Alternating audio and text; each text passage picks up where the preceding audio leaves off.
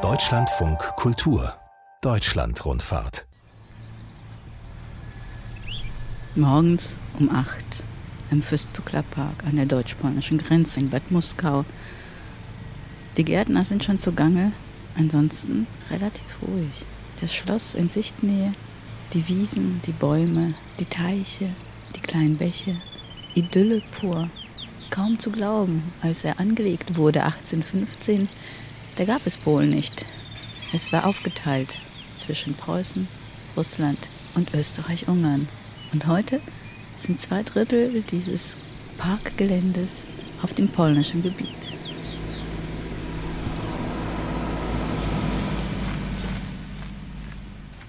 Ich möchte herausfinden, wie es damals war und wie es heute ist. Menschen treffen, die mir davon erzählen können, die brennen für diesen Park, die ihn lieben, die ihn manchmal auch hassen. Und möchte erfahren, was das für ein Mensch war, dieser Fürst Pückler. Und so vielleicht auch ein bisschen das gemeinsame deutsch-polnische Erbe feiern.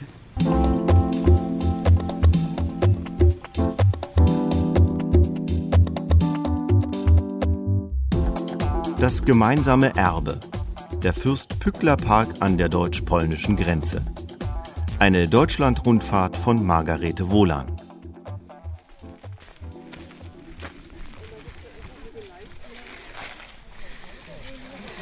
Das ist eine Pücklersche Sicht, eine ganz klassische Aussicht in den Landschaftsgarten, wo also nicht wie zum Beispiel in Wörlitz in einem frühen Landschaftsgarten das immer auf ein Gebäude oder irgendeine Staffage ausgerichtet ist, sondern es ist wie in einem Theater. Man hat eine Bühne, das ist die Wiese und die Kulissen sind die Bäume sozusagen, die von links und rechts mal mehr, mal weniger hineinragen. Und dadurch hat man also eine ganz tolle Tiefe und Spannung, ohne dass es ein Gebäude braucht. Mit diesen Sätzen zieht Astrid Roscher ihre etwa 30 Zuhörer in den Bann und schafft es ganz nebenbei, aus dem Landschaftsarchitekten Pückler auch einen Theaterregisseur und Visionär zu machen. Und die Mitarbeiterin der Pückler Stiftung hat recht. Fürst Hermann von Pückler-Muskau ist nicht nur der Begründer der modernen Landschaftsgestaltung, er hat auch trotz ewiger Geldnöte und politischer Umwälzungen hier einen genialen Park angelegt, mit Salons unter freiem Himmel und fantasievollen Sitzgelegenheiten, mit Schloss, Orangerie, Gärtnereien, Bächen und Brücken. Und all das hat knapp 200 Jahre später die UNESCO dazu bewogen, diesen Park zum Weltkulturerbe zu erklären. Das Besondere, er ist eine der wenigen staatenübergreifenden Welterbestätten. Ich bin zum ersten Mal hier und von der Größe des Parks überwältigt. 830 Fußballfelder groß. Eine nice Landschaft, die in die Fläche geht. Flussterrassen, Sichtachsen, die Pückler so wichtig waren, Hügel, besonders auf der polnischen Seite des Parks, die, wenn man sie hochgestiegen ist, einem das Gefühl geben, mitten in einem alten Wald zu sein. All das ist Pückler, von dem Heinrich Heine einst sagte, er sei der fashionabelste aller Sonderlinge. Heute spazieren hier polnische und deutsche Familien mit ihren Kindern. Touristengruppen aus der ganzen Welt besuchen Park und Schloss. Deutsche und Polen versuchen gemeinsam, diesen spätbarock anmutenden Park lebendig zu halten. Was Bückler, der erste Besitzer dieses Parks, wohl dazu gesagt hätte? Einmal ließ der Prinz von Preußen an den Gärtner von Muskau schreiben, wenn derselbige einige Tage abkommen könnte, um wegen Anlagen auf dem Babelsberge guten Rat zu geben. Der Gärtner kam, ließ sich anmelden, wurde hereingerufen und siehe da, es war der Fürst selbst, der mit Recht versichern konnte, ich bin der Gärtner von Muskau. Ludmilla Assing in Fürst Hermann von Pöckler-Muskau 1873-74 Ich bin Brigitte Harasin, wohnhaft in Bad Muskau. Ich bin also hier im Park aufgewachsen. Von Beruf bin ich Fernmeldetechniker. Brigitte Harasin hat sich schon immer für den Park und dessen Geschichte interessiert, aber erst seitdem sie Rentnerin ist, hat sie sich ganz und gar ihrem Hobby verschrieben. Ich treffe sie im Pavillon Gloriette.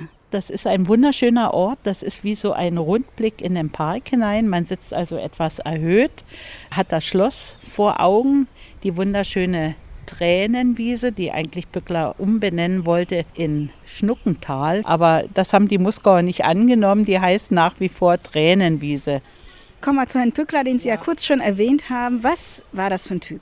Oh. Bezogen tatsächlich auf den Park. Ist das etwas ganz Besonderes, was er hier geschaffen hat? Das ist auf jeden Fall was Besonderes. Das ist wie eine Oase in der Muskauer Heide. Wenn Sie hierher reisen, kommen Sie ja kilometerweit durch Kiefernheide, was ja von der Eiszeit geprägt ist.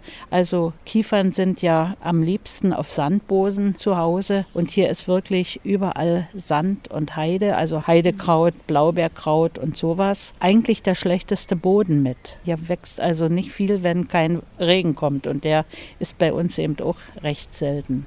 Und er hat sich wirklich die Mühe gemacht, hier diese Muskauer Heide zu einer Oase zu machen. Er hat schon als Kind eigentlich kleine Gärtchen gemacht und äh, schön gestaltet und Blumen gepflanzt und hatte seine Freude dran, wie das also wächst und wie alles, was schön ist, ihm gefiel. Auch schöne Frauen. Ich wollte gerade sagen, es war kein Kostverächter, nein, nicht nein, wahr? Nein. Andererseits denke ich, es war ein sympathischer Mensch. Äh, also gerade für Frauen sehr sympathisch, vielleicht Charmeur und sehr weltgewandt. Er konnte schön und gut erzählen und fand eben auch Frauen aus dem Volk ansprechend, wenn sie nicht gerade dumm und plump waren. Ne? Ich kann mir das vorstellen als Idealtyp. als Böckler diesen Park anlegte, existierte Polen nicht. Wie war das damals? Wie kann man sich das hier vorstellen? Deutschland existierte ja in dem Sinne auch nicht. Es gab Preußen. Was für einen Bezug hatte Pückler zu Nationalität? War er ein, ein früher Europäer oder wie würden Sie ihn beschreiben? Es ist bekannt, dass Pückler mehrere Sprachen konnte.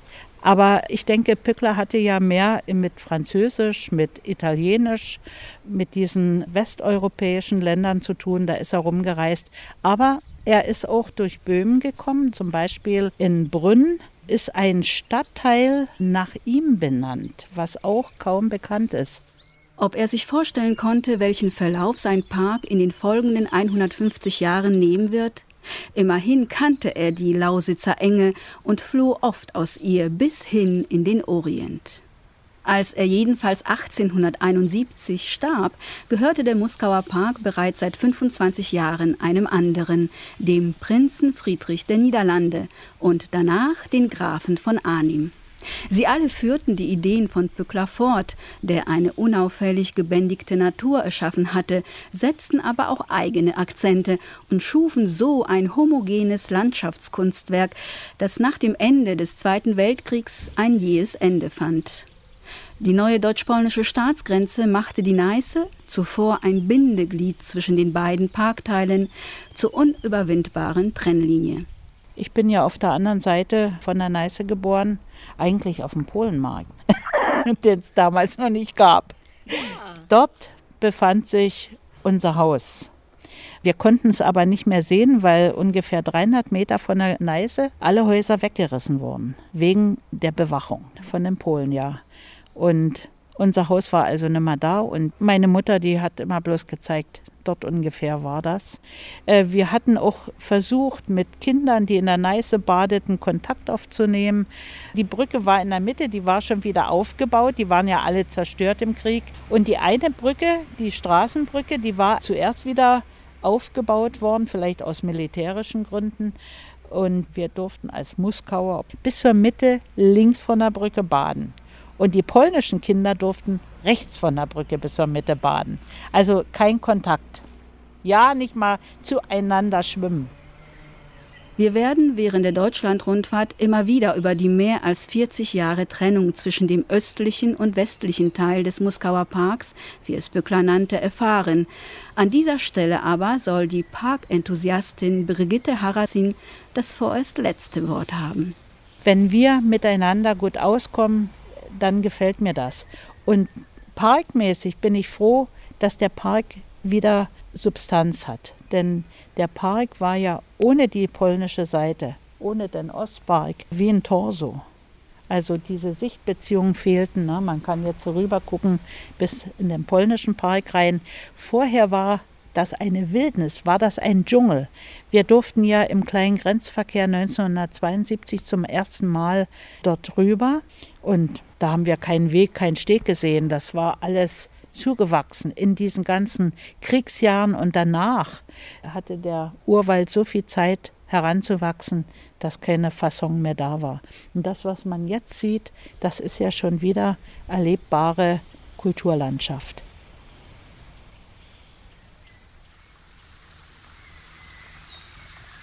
Zwei Brücken im Park überqueren die Neiße und verbinden so den deutschen und polnischen Teil miteinander, der nur im Volksmund Fürstbückler Park heißt.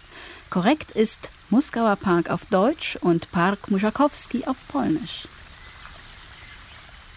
Eine der beiden Brücken heißt Doppelbrücke. Barbara Iwlew hat sie als Treffpunkt vorgeschlagen. Sie ist Direktorin des polnischen Parkteils. Und natürlich frage ich sie als erstes, warum die Brücke so heißt, wie sie heißt. Dlatego, że składa się z dwóch części. Pierwsza część jest od, od brzegu, od strony niemieckiej do wyspy, która jest na środku. Weil sie tatsächlich zweigeteilt ist. Der erste Teil der Brücke verbindet das deutsche Ufer mit der kleinen Insel in der Mitte der Neiße, die Jeannette heißt, und der zweite Teil verbindet die Insel mit dem polnischen Ufer. Also heißt sie Doppelbrücke. Fein. Dass Pücklers Beziehung zur Damenwelt eine innige war, zeigen viele Stationen im Park. Nicht nur die Insel Jeannette, sondern auch zum Beispiel der Frederblick oder der Helminenweg. Auch an diesem Spätsommertag kämpfen die polnischen Gärtner wie so oft gegen die Hitze. Ein Traktor, der einen Riesentank mit Wasser hinter sich zieht, wässert unweit von uns Bäume und Sträucher. Insgesamt sind elf Mitarbeiter im Park angestellt. To jest potężny obszar, szczególnie, że no nie ma tych ludzi za wielu. Jest sprzęt taki, jaki jest, ale. Wir haben hier ein riesiges Gebiet, für das wir weder genügend Leute haben, noch das richtige Werkzeug. Es ist, wie es ist. Und in diesem Sommer kommt die Hitze dazu. Eine echte Ausnahme. Denn wir müssen ständig gießen. Die Jungpflanzen vor allem, die kleine Eiche zum Beispiel, die hier aus historischen Gründen gepflanzt wurde. Und daneben liegt die alte Eiche, die wir fällen mussten, weil sie umzukippen drohte. Sie sehen, wie groß die mal war.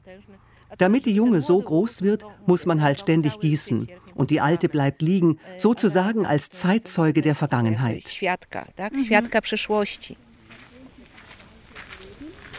Wir gehen den Weg entlang der Neiße. Barbara Iwlew erzählt, dass sie vor 20 Jahren aus Krakau hierher an die deutsch-polnische Grenze gezogen ist und damals noch nicht genau wusste, was sie hier erwartet. Nur, dass sie als ausgebildete Försterin mit Wald- und Landschaftsgestaltung zu tun haben wird, womit sich ihr ganz persönlicher Traum erfüllte. po prostu no było w ten czas przepięknie, tak? Bo to jest ta późna jesień, kolory. Ja automatycznie zakochałam się w tym, co zobaczyłam. Es war wunderschön. Die Farben, der goldene Herbst. Ich habe mich sofort verliebt. Barbara Iwlew weiß aus Erzählungen, wie es hier früher war. Bis in die 70er Jahre hinein war die Nähe zur deutschen Grenze für die Bewohner ein unsicheres Gebiet.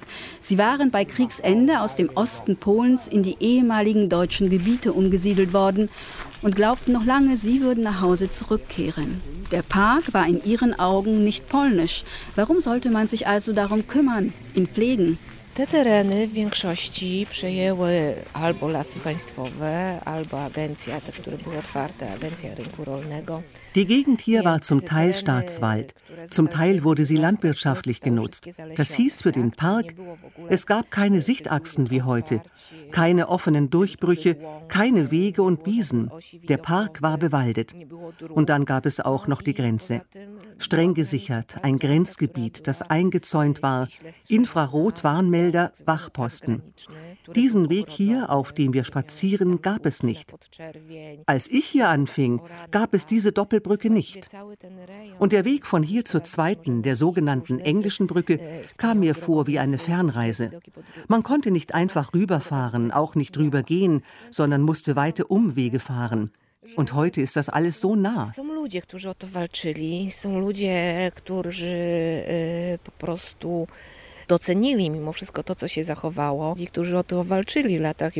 E, e, Das alles verdanken wir einigen Enthusiasten, die hier dafür schon in den 80er und 90er Jahren gekämpft haben, weil sie den Wert des Parks erkannten.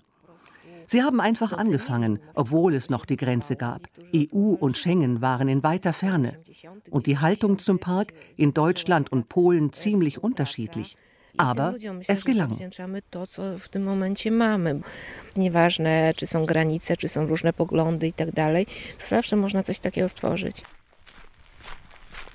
Zwei Stunden später, ebenfalls an der Doppelbrücke, diesmal aber im deutschen Teil des Parks, treffe ich das Pendant von Barbara Ivlev, Parkmeister Bernd Witzmann. Bevor wir jedoch starten können, muss ich mein Aufnahmegerät checken. Ein rotes Licht macht mich etwas nervös. Sagen Sie mal was. Achtung, Reisende Bahnsteig 4. ja, also, wie alt sind Sie eigentlich? Was schätzen Sie? Wahrscheinlich so ein bisschen wie ich. Also aber ich bin vielleicht auch ein bisschen jünger. Ich bin 51 Jahre. Ich auch. Sehr schön. Jahrgang 67. Jawohl. Jawohl. Der goldene Jahrgang war. Ja. Sehr schön. Ja. Wunderbar. Nachdem sich das also geklärt hat, erfahre ich, dass Bernd Witzmann in Bad Muskau geboren und aufgewachsen ist. Doch erst 1998 lernt er den polnischen Teil des Parks kennen, als Leiter eines ganz besonderen ABM-Projekts. Zehn junge deutsche und polnische Arbeitslose hatten die Aufgabe, die historischen Wege im polnischen Teil des Parks freizulegen und wiederherzustellen. Eine Idee des polnischen und deutschen Arbeitsamtes in der Grenzregion. Wie lange ging das so? Also im Grunde geht es bis heute. Wir haben immer noch viele Wege, die noch im Verborgenen liegen, aber die nicht zum wesentlichen Kernbereich erstmal gehören. Das gibt es übrigens im deutschen Parkteil auch noch. Wissen Sie auf Anhieb, wie viele Kilometer, wenn man die Wege jetzt alle zusammenzählen würde, die Wege im Park haben, zumindest jetzt im deutschen Teil? Also wenn mich nicht alles täuscht, sind es glaube ich insgesamt mit allen Faden zusammen 40 Kilometer. Wow. Ja. Im, Im, deutschen Teil? Im deutschen Teil. Und im polnischen wird es noch ein bisschen mehr sein, ne? Ist ja zwei Drittel des Parkgeländes ja auf dem polnischen Teil, ne? Ja, genau. Im Kernbereich hat man schon die Wege freigelegt. Und das sind schon mal oh, acht Kilometer gewesen. Und einige Teile schlummern auch noch im Verborgenen, die es gilt noch freizulegen. Während wir auf der deutschen Parkseite an der Neiße entlang spazieren, erzählt Bernd Witzmann, dass er deutlich mehr Mitarbeiter hat, die für die Parkpflege zuständig sind. Die Arbeit ist die gleiche, aber die Polen haben nur ein Drittel der Mitarbeiter. Entschuldigung, Moment. Was denn? Hallo René, geht jetzt vielleicht schlecht? Der Park ist übrigens nicht nur schön, sondern auch nützlich. Das war er auch schon zu Pücklers Zeiten, wie Parkmeister Bernd Witzmann immer wieder gern zum Besten gibt. Bis später, tschüss. Die hohen Herrschaften sozusagen haben damals ja sich auch gerne selbst versorgt. In ihren Anlagen äh, ist das durchaus machbar gewesen, weil die Fläche war vorhanden und Gärtner.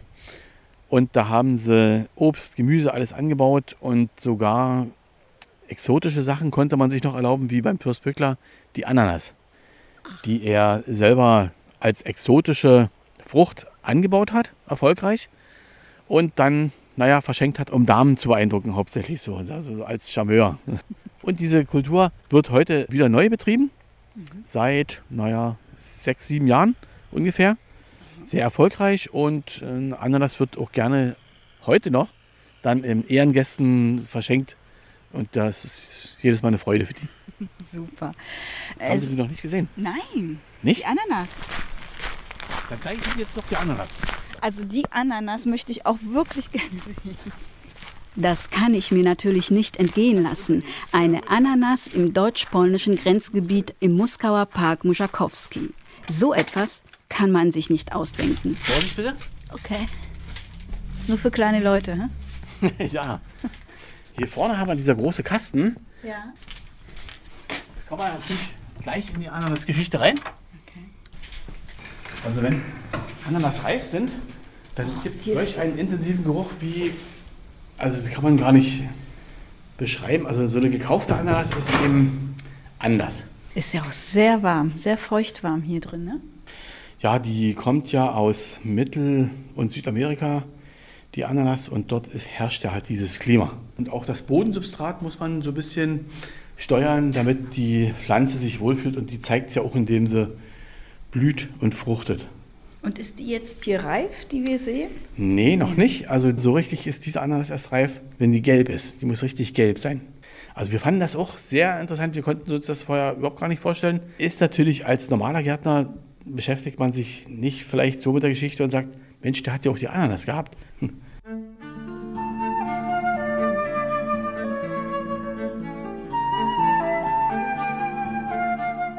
In seinem weiten Herzen fand eine wahrhaft demokratische Gleichberechtigung Raum. Diademgeschmückte Fürstinnen, Prinzessinnen, Gräfinnen, Hoffräulein, Künstlerinnen, bürgerliche Kleinstädterinnen und elegante Weltdamen, Zofen und Mädchen aus dem Volke, schöne und hässliche, alte und junge, lockte er gleichmäßig in seine Netze, und zwar zu allen Zeiten seines Daseins.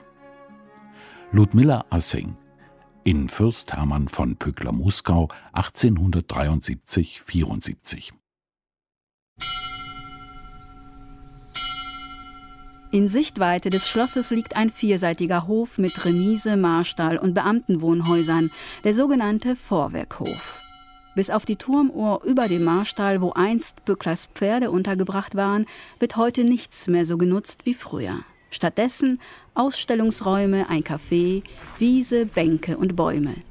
Einige der Wohnungen können als Ferienwohnung gebucht werden, andere sind dauervermietet, so auch die von Eckehard Brucksch. Wie kaum ein anderer kennt er den Fürstbücklerpark. Nicht nur seine Lehre hat er in den Gärtnereien hier gemacht, von 1955 bis 58, sondern er hat bis zu seiner Rente 2005 auch hier gearbeitet, die letzten 38 Jahre als Gärtnermeister.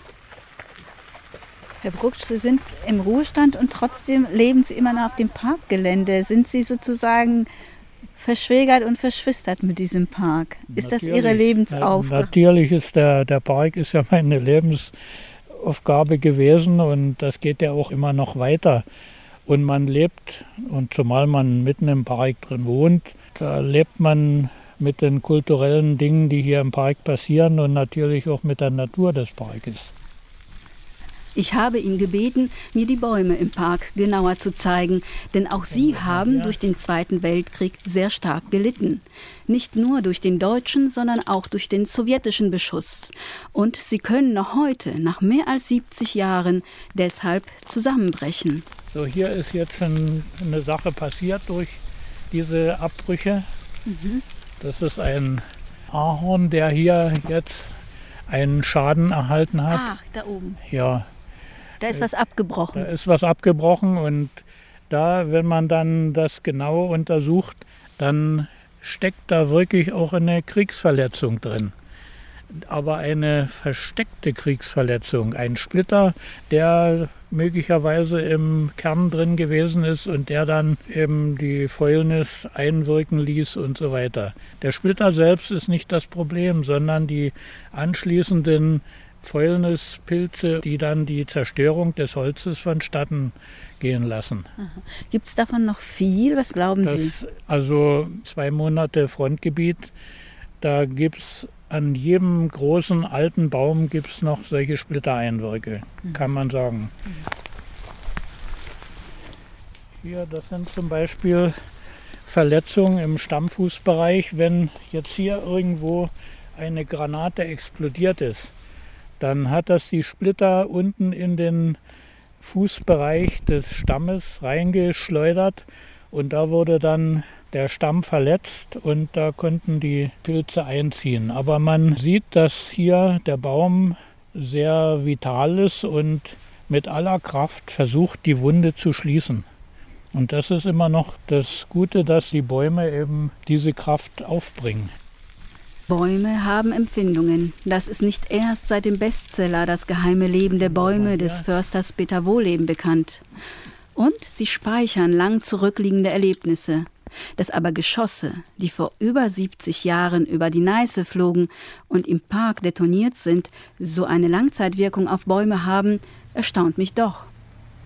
Doch die meisten Bäume sind in einem gepflegten Zustand, genauso wie die Sträucher, Wiesen und Blumenbeete im Park nicht nur sichtbar für mich als Laien, sondern auch für einen Experten wie Gärtnermeister Brucksch, der penibel auf seinen täglichen Spaziergängen prüft, ob die Bäume gesund sind.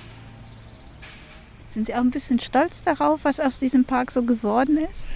Natürlich. Und ich bin auch stolz darauf, dass ich den Park in einer schweren Zeit auch geführt habe. Also wo es mit den Maschinen und mit Kraftstoff und mit Geld und so weiter nicht so üppig war, dass wir trotzdem den Park in einer recht guten Form gehalten haben.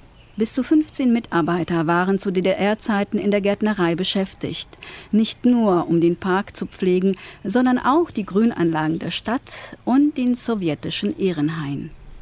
Wenn Sie so drauf gucken, dass 45 tatsächlich zwei Drittel des Parkgeländes zu Polen plötzlich gehörten und nicht mehr hier zu Deutschland, gab es Momente, wo Sie das bedauert haben, weil Sie gedacht haben, vielleicht wäre es hier nicht ganz so verwahrlost. Die polnischen Frauen haben mir erzählt, dass es schon auch in den 60er, 70er und 80er Jahren sehr zugewachsen ist auf der polnischen Seite und dass das schade war.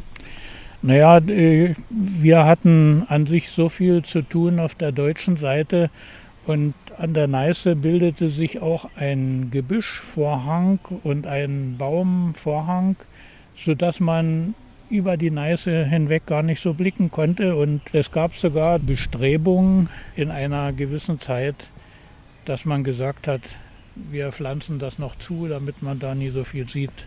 Weil das so hässlich war. Äh, das gab es auch, aber das haben wir schnell dann wieder unterbunden. Aber die schönste Zeit war für mich dann, als wir im polnischen Teil auch mitarbeiten durften. Also das war für mich eigentlich die schönste Zeit überhaupt in meiner Berufspraxis, wo wir mit den Polen zusammengearbeitet haben und gemeinsam Wege gesucht haben, die historischen Wege freigelegt haben. Wir haben äh, Fotos ausgetauscht und das war so eine wunderbare Zeit. Das ist wie eine Wiedergeburt des Parkes gewesen. Wann war das? Naja, das war Ende der 80er Jahre. Das ging dann in die Wendezeit und, und das ging dann immer, immer weiter. Wir haben hier am Pücklerstein die ersten Lichtungen gemacht. Da habe ich ja auch ein Panorama fotografiert, was eigentlich noch gar kein Panorama war, denn das war das Dickicht. Und dann als Gegenüberstellung gibt es in dem kleinen Parkführer auch ein Bild davon, wie heute das Bild sich öffnet hier in die verschiedenen strahlenförmigen Sichten.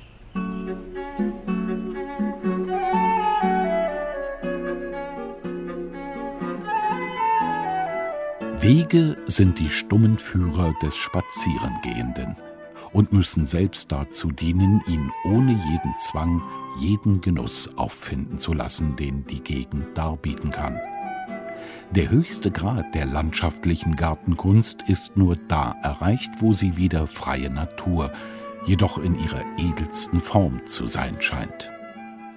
Hermann von Pückler-Muskau in Andeutungen über Landschaftsgärtnerei 1833. Ich sitze an der Neiße.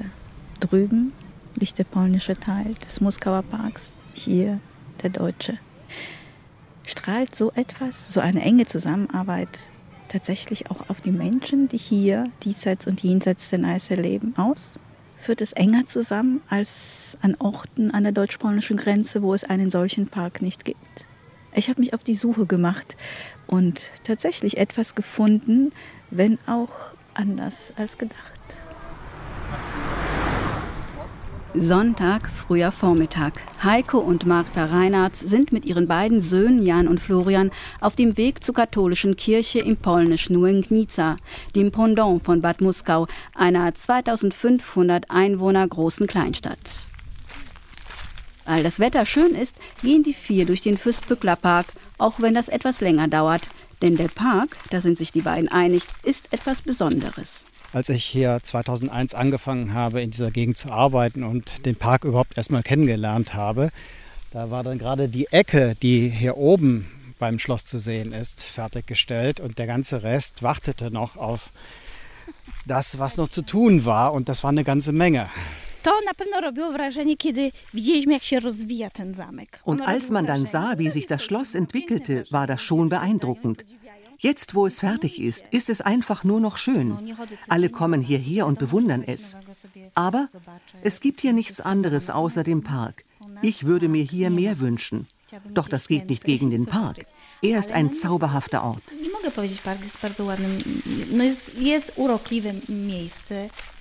Martha, geboren und aufgewachsen in der Nähe von Krakau. Heiko, geboren und aufgewachsen in der Nähe von Bonn.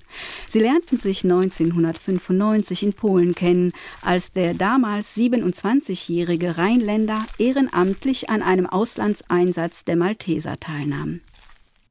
Es dauerte fünf Jahre, bis sie heirateten und sich in Bad Muskau niederließen, dieser knapp 4000 Einwohner kleinen Grenzstadt, sozusagen auf halbem Wege zwischen Bonn und Krakau. Ihre beiden Söhne kamen hier zur Welt, sind jetzt sechs und zehn Jahre alt, sprechen sowohl Polnisch als auch Deutsch und sie kennen die beiden katholischen Kirchen diesseits und jenseits der Neiße. Im Park geben die Kinder das Tempo an, heißt also langsam. Der Große sammelt leidenschaftlich gern herumliegende Zweige. Er ist ziemlich kreativ, bastelt entweder Pistolen oder Säbel daraus. Ja, die Kinder gehen dann auch gerne mit. Es ist ja auch ein schöner Spaziergang. Und im Winter natürlich nicht da wird dann auch schon mal das Auto genommen. Und Sie sind aber präsent sowohl in der polnischen Gemeinde als auch in der deutschen. Ja, natürlich. Dadurch, dass wir auf die eine und die andere Seite gehen, sieht man uns hier und dort. Szczerze powiedziawszy, nie znam żadnej innej rodziny poza nas. Ich kenne keine andere Familie außer uns, die das macht. Ich habe versucht, meine polnischen Bekannten zu überreden, dass sie mit uns abwechselnd hier und dort an den Gottesdiensten teilnehmen. Vergeblich. Für Martha und Heiko Reinhardt ist es wichtig, ihren Glauben zu leben. Als Rheinländer ist er katholisch erzogen, hat ein katholisches Gymnasium besucht. Und doch, in Bad Muskau ist es für beide eine neue Erfahrung, was katholisch sein hier bedeutet.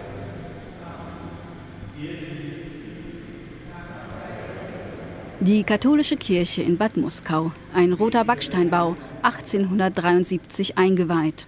In direkter Nachbarschaft die weiß leuchtende evangelische Kirche, 220 Jahre älter. Beide Kirchen sind durch den vor kurzem eingeweihten ökumenischen Pfad miteinander und auch mit dem Fürstbücklerpark verbunden. Michael Noack ist Pfarrer der katholischen Gemeinde. Zweimal in der Woche hält er hier eine Messe. Für ihn sind die in Bad Muskau lebenden Polen ein wichtiger Bestandteil seiner Gemeinde. Besonders nach der Wende haben sich hier vermehrt polnische Familien niedergelassen. Ich sehe das persönlich ja als, als Chance auch für unsere Gemeinden, auch wieder nochmal verstärkt Familien zu integrieren. Aber es gibt halt große Differenzen. Und dazu kommt, dass Religion und Glaube ganz viel mit der Muttersprache auch zu tun haben.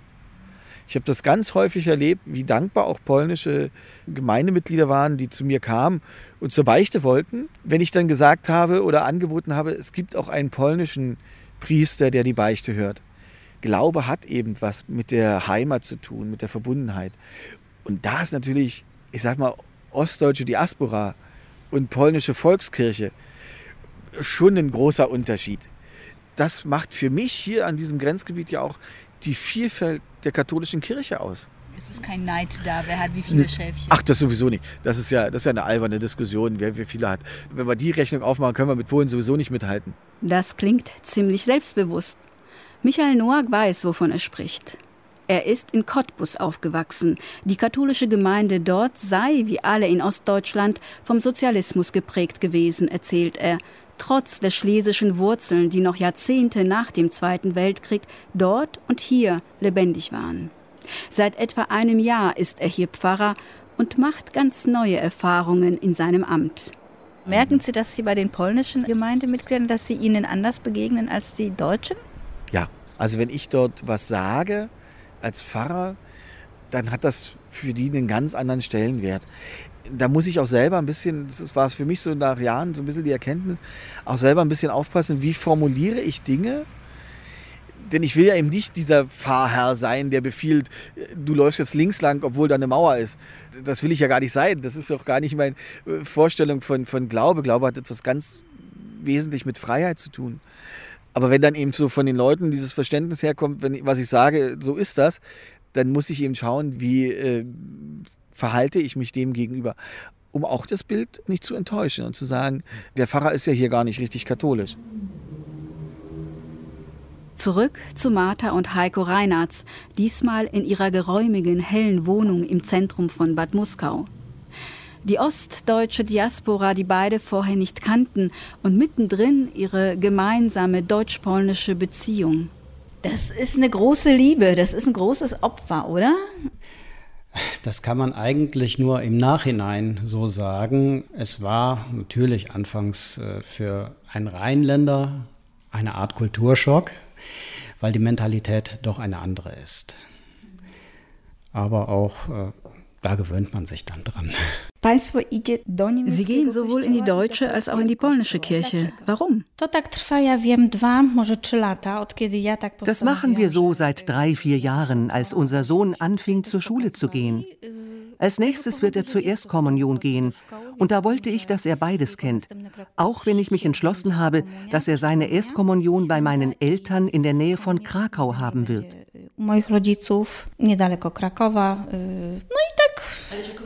War das eine bewusste Entscheidung? Und wenn ja, warum? Ja. Warum? Ich fühle mich als Polin. Und obwohl ich hier lebe und auch den deutschen Pass habe, werde ich nie eine richtige Deutsche sein. Ich bringe meinen Kindern einfach das bei, was man mich gelehrt hat und wie ich es von zu Hause kenne. Aber ich möchte eben auch, dass Sie sehen, auf der deutschen Seite ist es ähnlich. Sie sollen sich hier und dort wohlfühlen.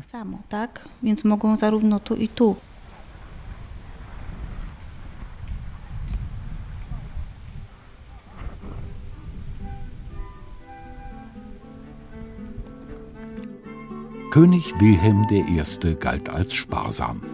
Als Pückler einst nach Babelsberg eingeladen wurde, um die auch mit seiner Hilfe geschaffenen Anlagen zu besichtigen, meinte der Fürst verdrießlich, dass alles schon besser gediehen sein könnte.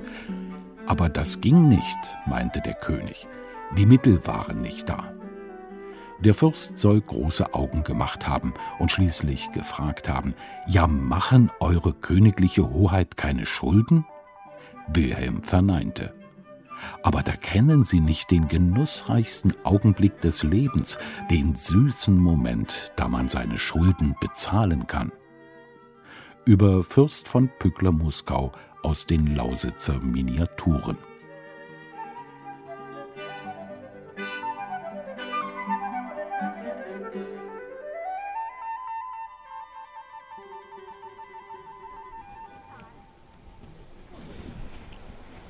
Ich bin im polnischen Teil des Muskauer Parks in der Nähe der Doppelbrücke. Neben mir steht der polnische Grenzpfosten rot-weiß. Auf der anderen Seite sehe ich den deutschen schwarz-rot-goldenen. Eine polnische Touristengruppe überquert die Brücke Richtung Schloss. Hier habe ich mich mit Roman Sobera verabredet. Er lebt seit 1986 in Łęknica und hat, als er Rentner wurde, begonnen, polnische Touristen durch den Park zu führen wie Brigitte Harasin aus Bad Muskau. Aber noch kennen sich die beiden nicht. E,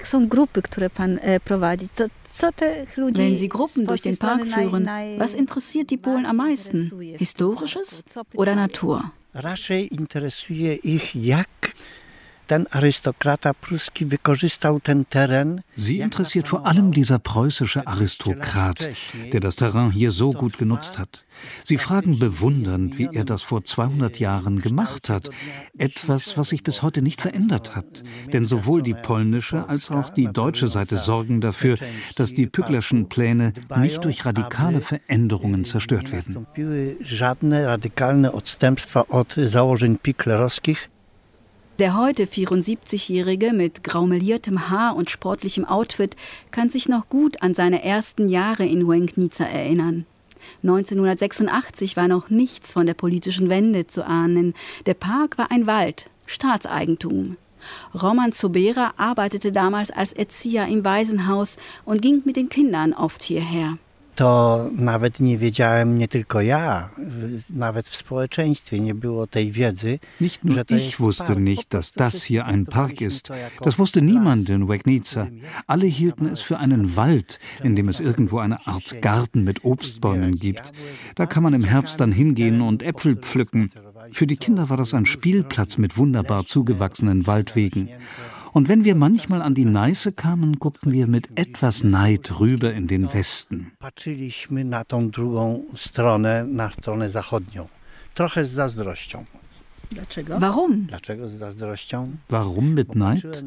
Weil ich drüben durch unser wucherndes Gebüsch hindurch etwas sah. Schön geharkte Wege, Menschen, die Fahrrad fuhren, Mütter spazierten mit Kinderwagen umher. Idylle pur. Und in mir wuchs der Neid, dass zum Greifen nah in direkter Nachbarschaft eine völlig andere Welt existierte. Nysse, widzę inny świat. Polen in den 80er Jahren. Damals hatte die Regierung das Kriegsrecht verhängt, um die Gewerkschaft Solidarność zu zerschlagen. Es blieb bis 1983. Aber was bis zur Wende blieb, waren Schlangen vor den Geschäften, Rückzug ins Private, Lethargie im Alltag. Es gärte, die Unzufriedenheit wuchs, aber niemand dachte im Traum daran, was 1989 dann Realität wurde. Roman Zobera erinnert sich gut an die bleierne Zeit in Łęgnica kurz vor der Wende und staunt bis heute. Jakoś tak los doprowadził do tego, że z tego wcześniej obszaru. Irgendwie hat es das Schicksal so gewollt, diese ganzen Veränderungen. Eben noch war Wegnica eine Stadt mit viel Industrie, die allen in der Gegend Arbeit gab. Braunkohletagebau, Glashütte, Ziegelei. Und dann plötzlich war es mit all dem vorbei. Es kam nur der Polenmarkt, der einem Teil der Einwohner Arbeit gab, aber ansonsten war hier eine solche Leere, dass man nicht wusste, wohin mit sich. Das ist ja immer noch so. Industrie gibt es hier bis heute nicht. Aber wie durch ein Wunder gab es diesen von der Natur geschenkten, von Historikern und Landschaftsgärtnern aufbereiteten Vorteil, den Muskauer Park.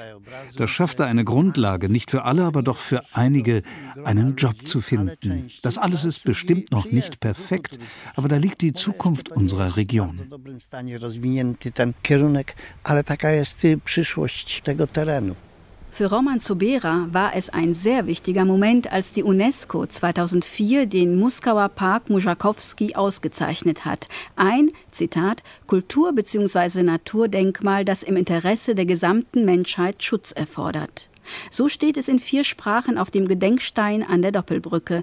Auf Deutsch, Polnisch, Englisch und Französisch. Ja cieszyłem się, kiedy już w 2004 roku Dieses Grenzgebiet hier hat mit dem UNESCO-Welterbetitel eine Aufmerksamkeit bekommen, die mich sehr gefreut hat.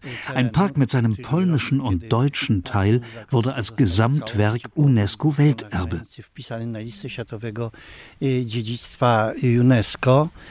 I tak nawet oprowadzając wycieczki z różnych stron. Ich weise seitdem auch bei meinen Führungen immer wieder darauf hin, wie vorbildhaft das in puncto länderübergreifender Zusammenarbeit ist.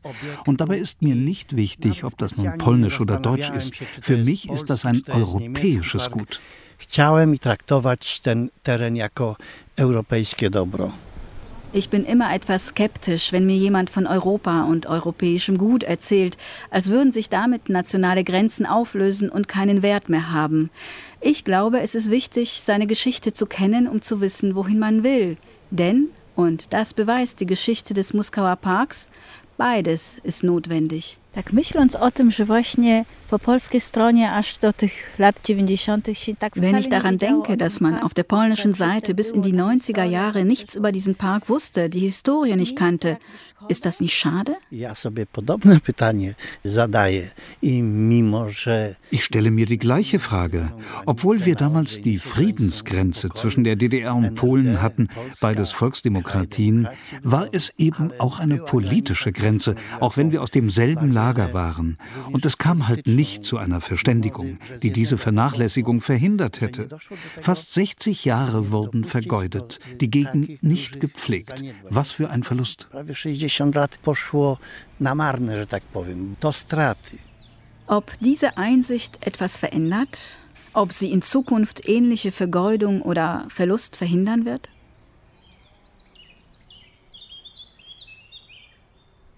Nach all den Gesprächen, die ich hier geführt habe, den Kilometern, die ich gelaufen bin, den Sichtachsen, die ich kennengelernt habe, den Blicken, die ich genossen habe, den Büschen, Bäumen, Wiesen, Wäldern, Waldstücken, die ich erlebt habe, kann ich nur sagen, Das gemeinsame Erbe lebt. Schön.